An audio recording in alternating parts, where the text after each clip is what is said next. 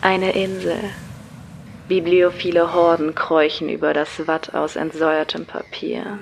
Ihre Haut ist wund von der Druckerschwärze, die sich mit jedem Meter tiefer in sie hineinschreibt, bis sie nicht einmal mehr eine Erinnerung sind. Doch sie kennen nur ein Ziel, den Ort, an dem sie Teil der Geschichte werden, das Bibliotop.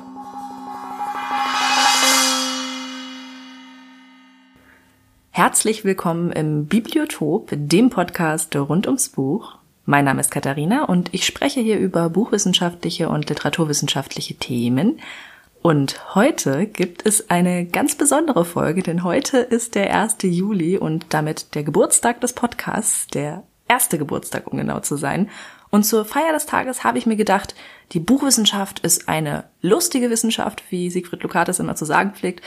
Und darum wird es heute nicht um ein Thema, sondern um allerlei viele kleine Themen und Anekdoten gehen, bei denen man nicht nur was zu lernen, sondern auch zu schmunzeln hat. Um euch mal ein bisschen anzuteasern, ich, beziehungsweise vielmehr Dr. Wohltat, wird euch heute beibringen, wie ihr bei einer Zeitreise in die 1930er, 40er Jahre glaubhaft schwere Krankheiten vortäuschen könnt. Agatha Christie lehrt euch den perfekten Racheplan, wir werden uns an die Versen von Goethe und sein berühmtes Gedicht bei Betrachtung von Schillers Schädel heften, herausfinden, was im siebten Buch des Kamasutra, der Geheimlehre, steht, wie einmal erfolgreich die Lotterie hinters Licht geführt wurde und warum der Knigge auf einem großen Missverständnis beruht. Vorhang auf für Runde 1.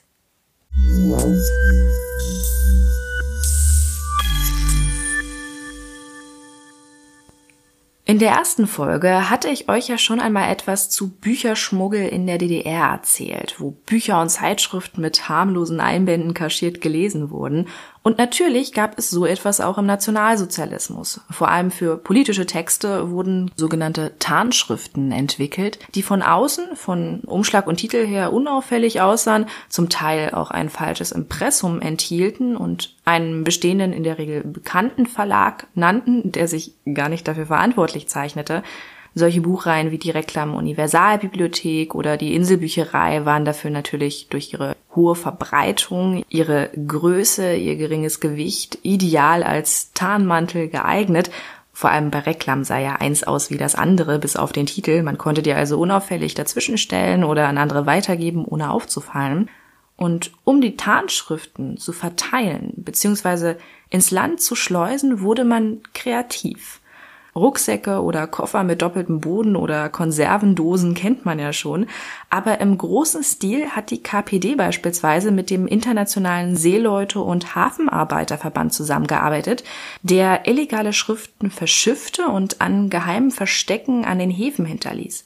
Von dort holten Inlandkuriere sie dann ab und teilten die Schriften auf. Die wiederum wurden dann an weitere Partner weitergeleitet. Ein schönes Beispiel ist hier das eines Tapezierers aus Berlin, der immer eine blaue Stoffrolle ins Fenster stellte, wenn er eine neue Sendung bekommen hatte. Dadurch erfuhr dann der nächste Vertriebspartner davon und holte sie ab. Dieses einer gibt es an den nächsten weiter System hat natürlich den entscheidenden Vorteil, dass bei einer Enttarnung nicht die gesamte Lieferkette aufflog, weil man einander eben nicht kannte.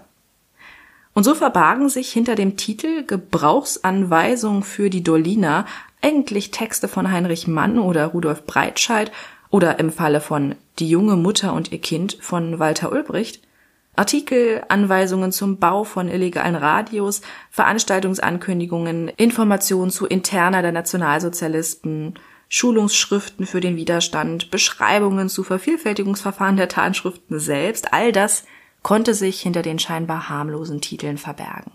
So zum Beispiel Krankheit rettet, in dem Dr. Wohltat beschrieb, wie man sich am besten dem Kriegsdienst, entweder an der Front oder im Werk, verweigern konnte.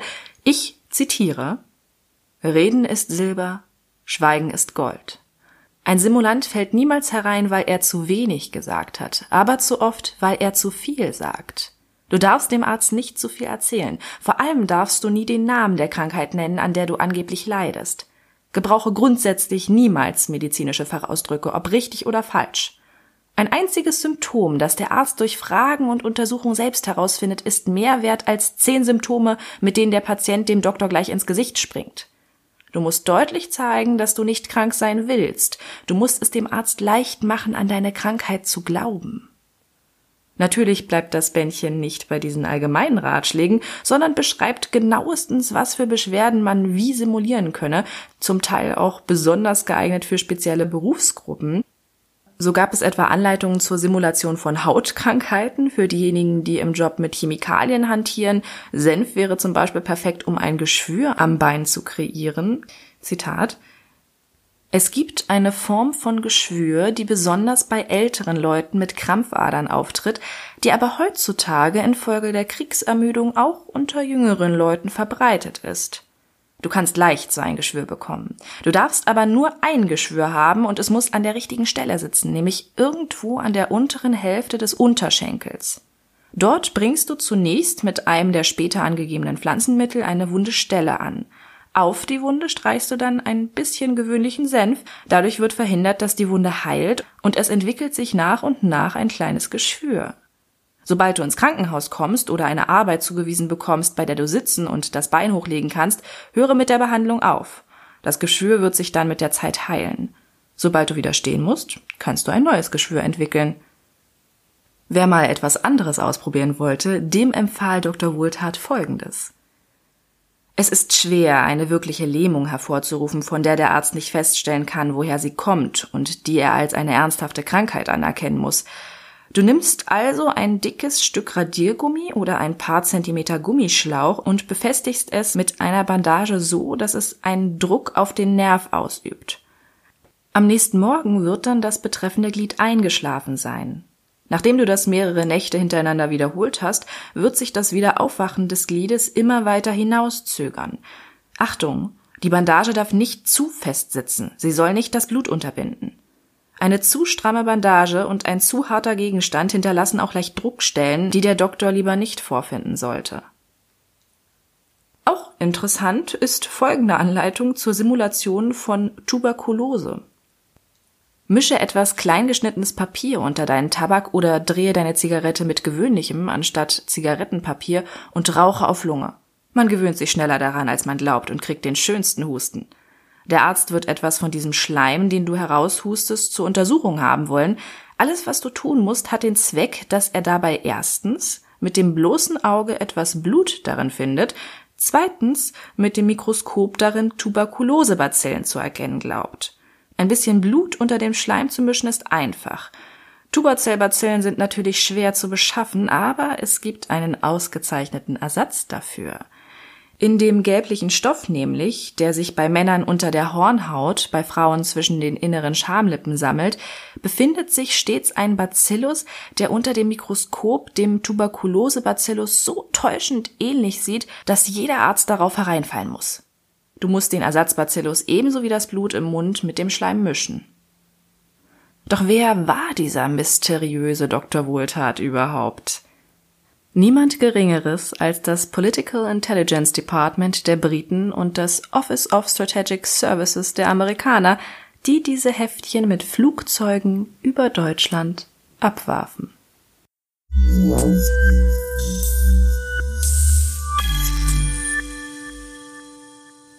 Agatha Christie, die Queen der Kriminalromane, die Erfinderin von Hercule Poirot und Miss Marple, bescherte nicht nur den Figuren in ihren Geschichten nervenaufreibende Stunden, sondern auch ihre eigenen Familie.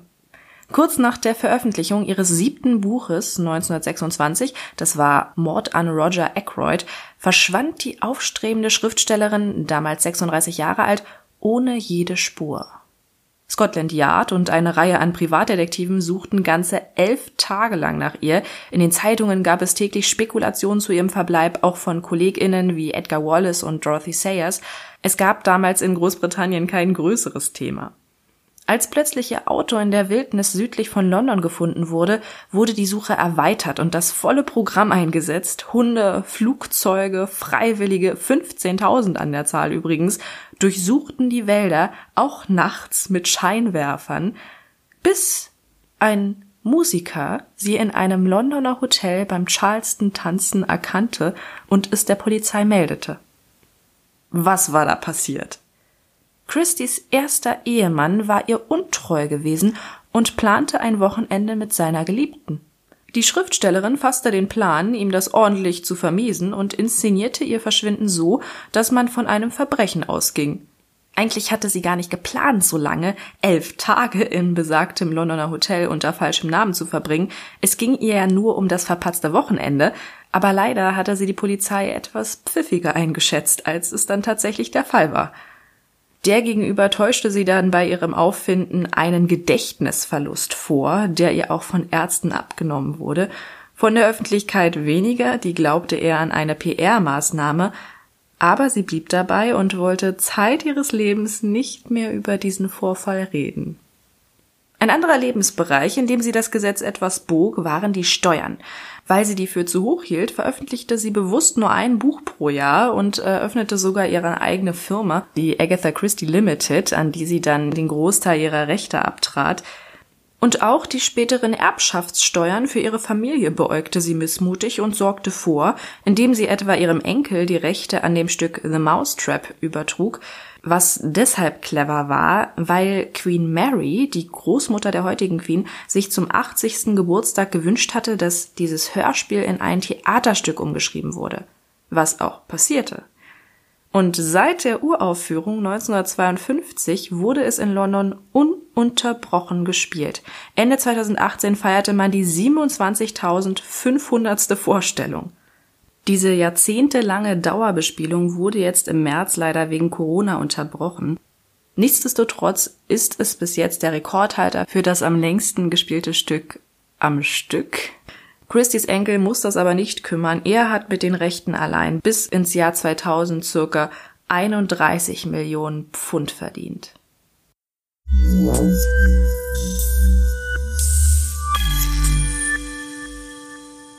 Ein noch größerer Geizhals war der Erfinder der Einkommenssteuer, ein Mann, der in seinem Leben eine unfassbare Anzahl an Berufen ausgeübt hat, vom Geldverleiher, natürlich mit zwölf statt der seinerzeit üblichen fünf Prozent Zinsen, über Sekretär, Verleger, Ghostwriter, Händler, Architekt, Richter, Strumpffabrikant, Aktienspekulant, Landwirt hin zum Uhrenfabrikanten war er doch vor allem der zu seiner Zeit wohl meistgelesene und umstrittenste Schriftsteller und Philosoph, zugleich einer der Vorreiter der Aufklärung.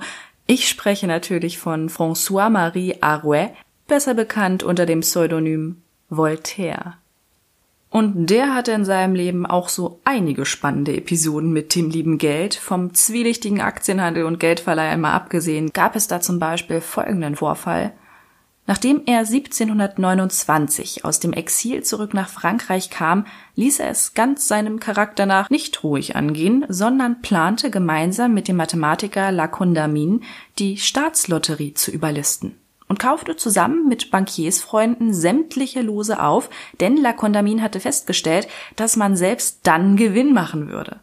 Gesagt, getan. Die Lotterie war davon natürlich nicht begeistert, als das rauskam und zerrte die beiden vor Gericht, aber da es ja kein Gesetz gegen ihr Vorgehen gab, musste sie zähneknirschend umgerechnet circa 1,3 bis 1,5 Millionen Euro, da unterscheiden sich die Zahlen, an die beiden auszahlen. Eine andere bezeichnende Geschichte. Im Ersten Schlesischen Krieg schlug er Friedrich dem Großen vor, die Stadt Lüttich, die als nächstes angegangen werden sollte, doch lieber zu erpressen. Entweder sie sollten umgerechnet 15 Millionen Euro zahlen und wurden verschont, oder sie würden den Krieg zu spüren bekommen. Voltaire selbst hat die Forderung dann auch verfasst und Lüttich willigte ein. Seine Beratung ließ er sich natürlich entsprechend vergelten. Später brachte er Friedrich dann aber ob einer anderen Geldangelegenheit gegen sich auf. Nach dem Krieg und Sieg gegen Sachsen beschloss der König nämlich, dass seine preußischen Bürger, die sächsische Staatsanleihen besaßen, ausbezahlt werden sollten, und das nicht im Realwert, der lag nach dem Krieg natürlich deutlich unter dem Nominalwert, sondern eben im Nominalwert. Da witterte Voltaire natürlich wieder eine Chance, Kohle zu scheffeln und tat sich mit einem Händler zusammen, der solche Papiere vor Ort in Sachsen aufkaufen sollte, um sie sich dann in Preußen teurer ausbezahlen zu lassen. Der Gewinn lag wohl bei 35 Prozent, aber dann befielen Voltaire doch Zweifel ob der Vertrauenswürdigkeit seines Partners Und er sorgte dafür, dass Papierwechsel im Millionenbereich gestoppt wurden. Daraufhin zog sein ehemaliger Partner vor Gericht und verlor, aber Friedrich blieb das, was da eigentlich vorgegangen war, natürlich nicht verborgen. Ich zitiere aus einem Brief an seine Schwester Es handelt sich um das Geschäft eines Schurken, der einen Gauner betrügen will. Unnötig zu erwähnen, dass Voltaire bei dieser Einstellung zum Geld ein Millionenerbe hinterließ.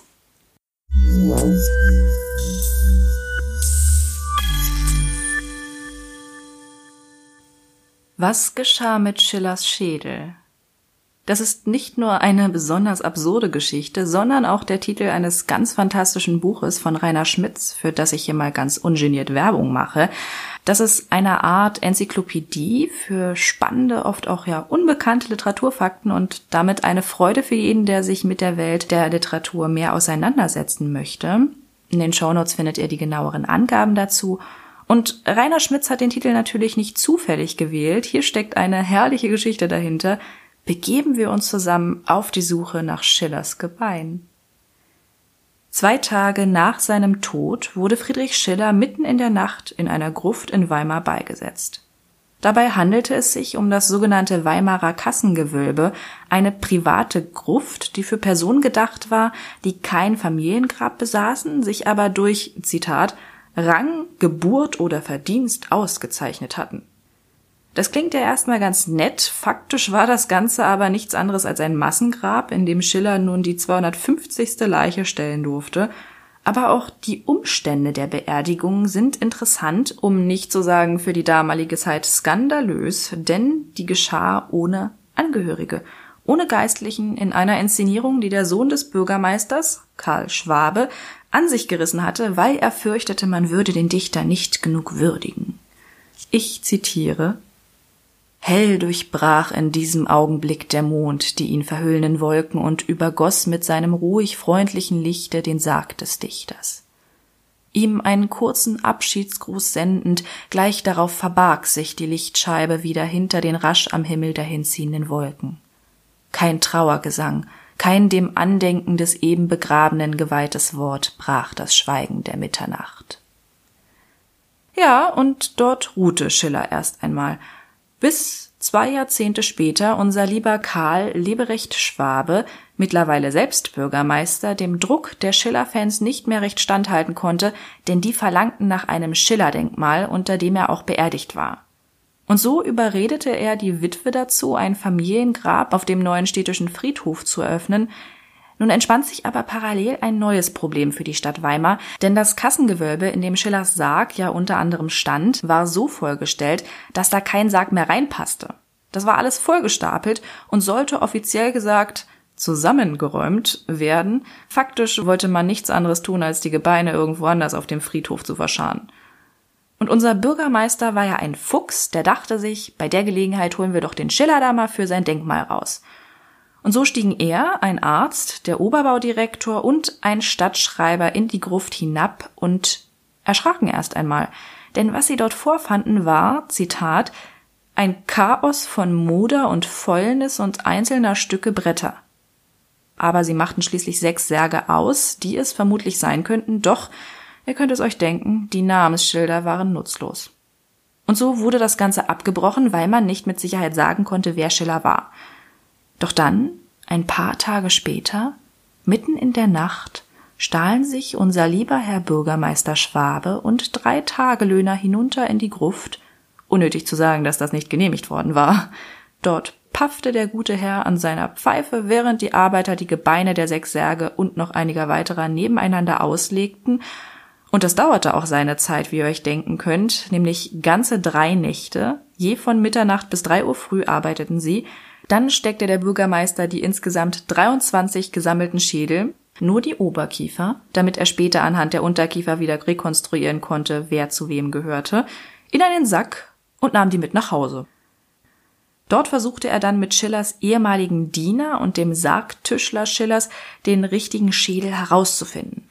Da wurde gemessen, da wurde fabuliert und schließlich der größte und prächtigste Schädel ausgewählt, denn Schiller war zu Lebzeiten ja ein sehr großer Mensch gewesen, der größte der Stadt. Tatsächlich hatten sie auch einen anderen Hinweis, nämlich einen fehlenden Zahn, den Schiller sich ein Jahr vor seinem Ableben hatte ziehen lassen. Der Schädel wurde dann auch von zwei Ärzten und von Schillers Familie für echt erklärt Spätestens dann kam die ganze Unternehmung im Kassengewölbe natürlich raus, was von den Familien, die dort Verwandte in der Gruft hatten, natürlich nicht ganz so toll aufgenommen wurde. Aber es gab auch lobende Stimmen von ganz oben, vom Großherzog und von Goethe. Nun wollte unser lieber fanatischer Schiller-Fan und Bürgermeister ja den besten aller Plätze für den Dichter haben, und er stellte sich für das Denkmal eine hohe Säule auf dem höchsten Punkt des neuen Friedhofs vor. Da aber hatte der Großherzog schon seine eigenen Gruftpläne für. Der machte dann den Vorschlag, dass man Schiller doch am ehesten würdigen würde, wenn Schillers Schädel, Zitat, statt in die verhüllende und zerstörende Erde versenkt zu werden, lieber für immer in einer Bibliothek in einem besonderen, anständig eingerichteten Behältnis aufbewahrt würde. So wäre man ja auch schon bei dem Philosophen Gottfried Wilhelm Leibniz verfahren.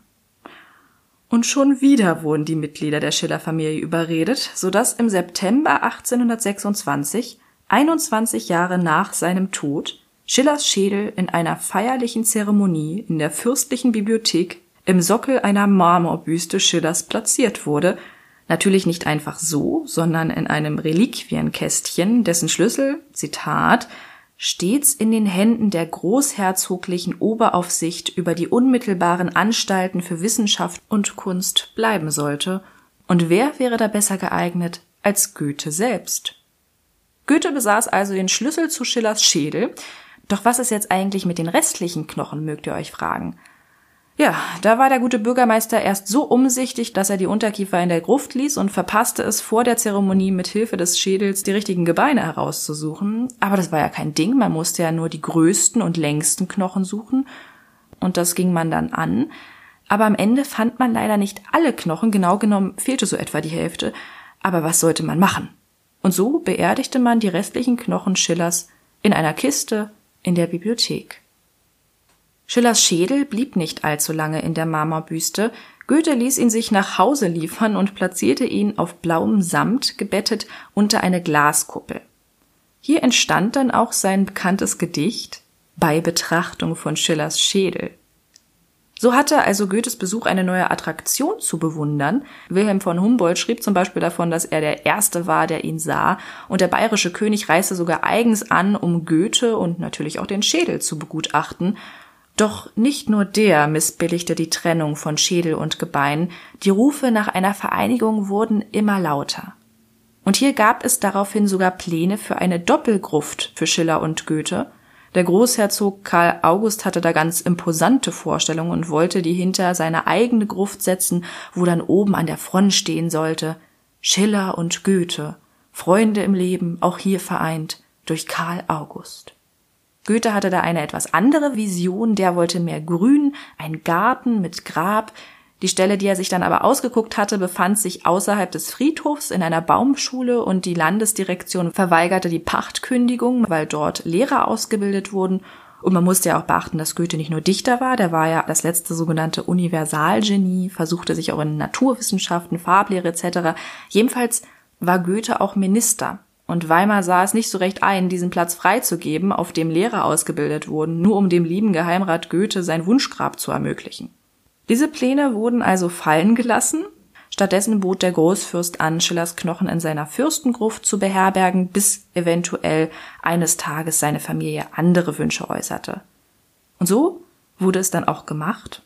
Ein Jahr nach der Schädelzeremonie im Dezember 1827 wurde Schiller mal wieder beerdigt diesmal in einem von Goethe mitentworfenen Eichensarg. Fünf Jahre später folgte Goethe auf den Platz daneben. Endlich Frieden, sollte man meinen. Doch von Schillers Schädel hatte man zuvor noch einen Gipsabdruck genommen und das sollte 50 Jahre später zu neuen Unruhen führen. Dann hatte nämlich ein Anthropologe, Hermann Welker, der Direktor des Anatomischen Instituts Halle, ein neues Verfahren zur Bestimmung von Schädeln anhand von Abbildungen und Büsten entwickelt und stellte fest, dass Schillers Totenmaske nicht mit dem Gipsabdruck des Schädels übereinstimmte. Ein weiterer Anatom stimmte dem zu und ließ das Kassengewölbe wieder aufgraben und entdeckte einen Schädel, der tatsächlich exakt den Maßen einer Terrakottamaske von Schiller entsprach. Mit dem Schädel barg der Anthropologe auch gleich ein ganzes Skelett. Es gab jetzt also zwei Schiller-Skelette. Denn einig war man sich noch lange nicht. Kurz darauf zweifelte man die Bestimmung des neuen Schädels an, weil dieser eindeutige weibliche Merkmale aufweise. Insgesamt gab man dem älteren Schädel also weiterhin den Vorzug. Das neue Skelett wurde aber dennoch zur Sicherheit auch in die Fürstengruft verfrachtet, allerdings durch einen Vorhang getrennt und mit der Aufschrift römisch 3 unbekannt versehen. 1959, also weitere 50 Jahre später, kam erneut Bewegung ins Rätsel, denn aufgrund von Fäulnis musste Schillers Sarg geöffnet werden und ein Pathologe beschäftigte sich nun mit dieser Frage. Er warf in den Raum, dass Terrakotta beim Brennen um circa ein Siebtel schrumpft wenn also die Terrakottamaske, die zur Bestimmung des zweiten Schädels genutzt worden war, exakt dieselben Maße wie der Schädel aufwies, konnte es nicht derselbe sein.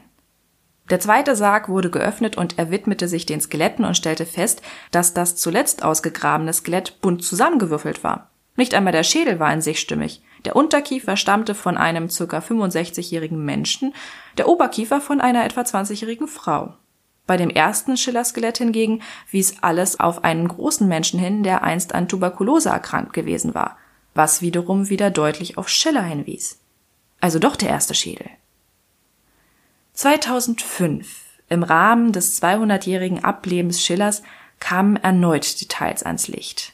Der Pathologe, der Schillers ersten Schädel für echt erklärt hatte, hätte in seinem Bericht unterschlagen, dass eben jenem Schädel ursprünglich acht Zähne gefehlt hätten, die vor der Zeremonie in der Bibliothek ersetzt worden sein mussten. Nun erinnern wir uns, dass der eifrige Weimarer Bürgermeister Schwabe ja von einem fehlenden Zahn gesprochen hatte, der eindeutig auf Schiller hinwies.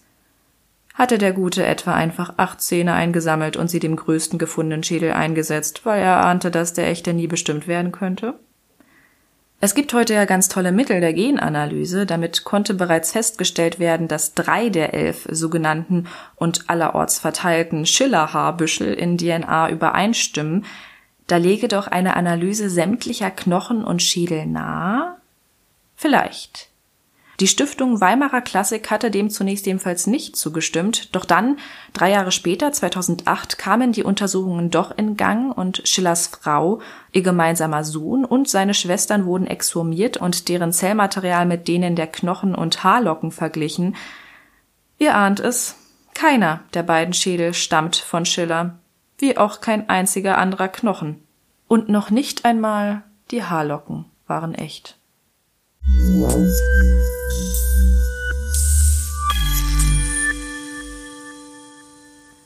Der Knigge. Das Buch der perfekten Benimmregeln schlechthin. Wie hält man das Besteck richtig? Wann steht man vom Tisch auf? Wo hustet man hin? Wer etwas über Etikette lernen möchte, der greift zum Knigge. Oder?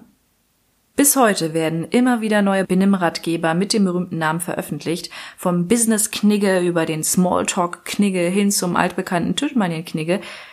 Doch dass das alles auf ein großes Missverständnis zurückgeht. Das dürfte den wenigsten bekannt sein. Der gute Adolf Freiherr von Knigge wird 1752 geboren und nach dem Tod seiner Eltern mit einem Haufen Schulden allein gelassen, weshalb auch die Ländereien verpfändet werden.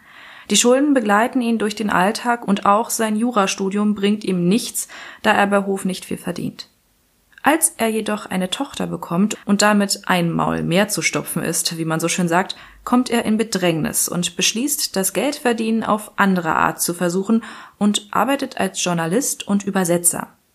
Für die Literaturzeitschrift Allgemeine Deutsche Bibliothek, die damals ein Vorreiter der Aufklärung war, schreibt er oft anonym Rezensionen und übersetzt Texte.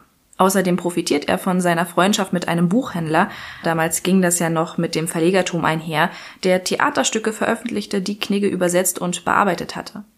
Er war mit dem Ganzen recht erfolgreich und schrieb daraufhin seinen ersten Roman, in dem er sich an Adel und Hof abarbeitet.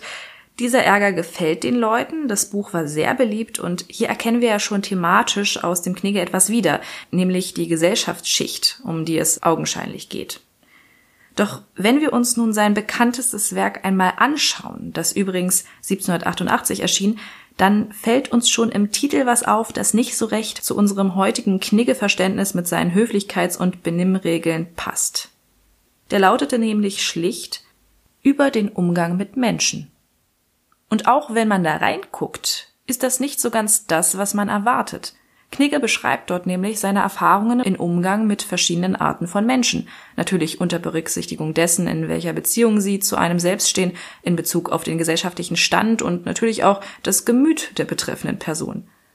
Dementsprechend unterteilt er sein Buch in drei Teile. Zuerst, sehr bemerkenswert, über den Umgang mit sich selbst, dann den Umgang mit Leuten im privaten Leben, also Verhalten gegenüber Familie, Freunden, Nachbarschaft der Angebeteten, und schließlich im letzten Teil geht es um das öffentliche Leben und damit den Umgang mit Menschen verschiedener Schichten, vom Fürsten über den Handwerker hin zum Künstlertum. Wobei er in jedem Fall eben nicht proklariert, dass man steife Etikette und unnatürliche Höflichkeitsfloskeln an den Tag legen sollte, tatsächlich rät er davon ab. Was er vielmehr bezweckt, ist, die Leserschaft dazu zu befähigen, zielgerichtet mit Menschen umzugehen, die unausstehlich, die schwierig sind, von denen man aber vielleicht abhängig ist und eben eine möglichst problemlose Kommunikation zu gewährleisten. Gewissermaßen ein verhaltenstherapeutischer Ansatz.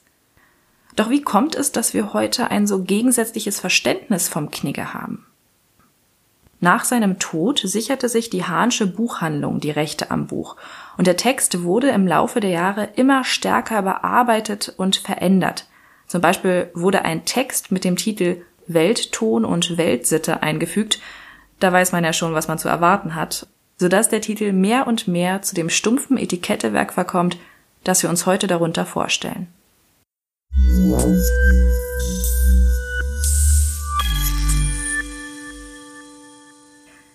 Wo wir schon bei Büchern sind, die im Laufe der Zeit eine andere Bedeutung erlangten als ursprünglich gedacht, widmen wir uns doch dem Buch über Erotik und Liebe schlechthin, und ich meine nicht Shades of Grey, sondern das Buch mit den Bildern zu aufregenden Sexstellungen, das Kamasutra.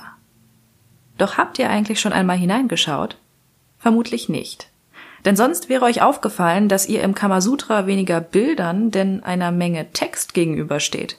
Ein typischer Fall von alle kennen es, aber keiner hat's gelesen. Kama in Langform Kamadeva ist im Hinduismus der Gott der Liebe und steht zugleich für weltliches Verlangen, nicht nur in Bezug auf sexuelle Lust. Im hinduistischen Glauben war es der Gott Brahma, der die Welt erschuf, in Himmel und Erde teilte und schließlich sich selbst in Mann und Frau spaltete.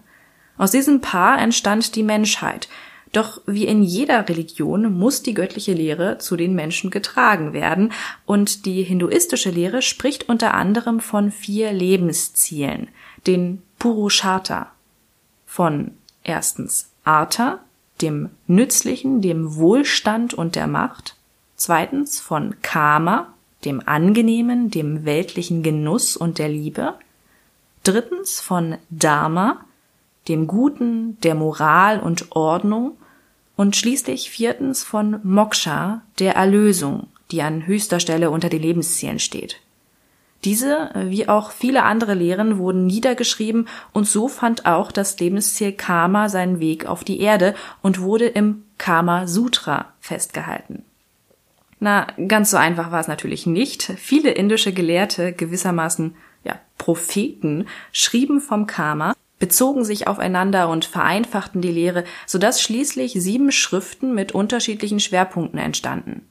Ein Buch zum Erreichen der Lebensziele, eines über den Liebesgenuss, eines über den Umgang mit Mädchen, eines über verheiratete Frauen, eines über die fremden Frauen, eines über die Heteren, also Prostituierte, die damals aber einen ganz anderen sozialen Status hatten, und eines über die Geheimlehre, und wenn ihr aufgepasst habt, dann werdet ihr bemerkt haben, dass nur das zweite Buch und dort vor allem das sechste der zehn Kapitel sich dem Akt selbst widmet.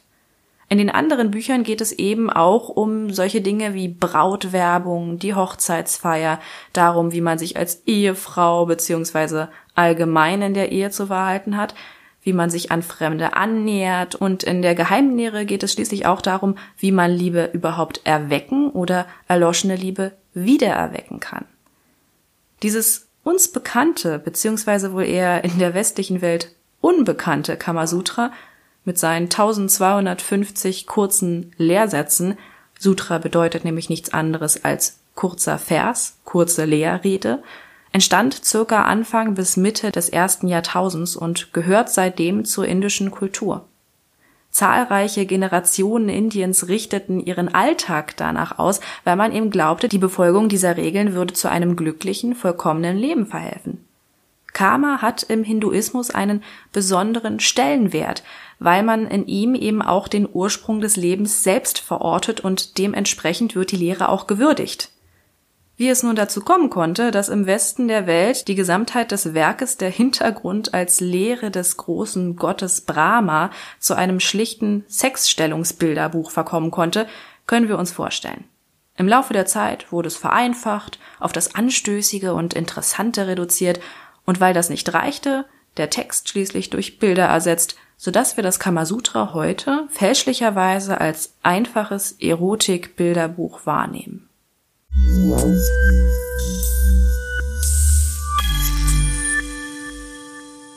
Das war die letzte Geschichte für heute. Ich hoffe, ihr habt die Geburtstagsfolge genossen und das ein oder andere Mal geschmunzelt, vielleicht sogar etwas gelernt.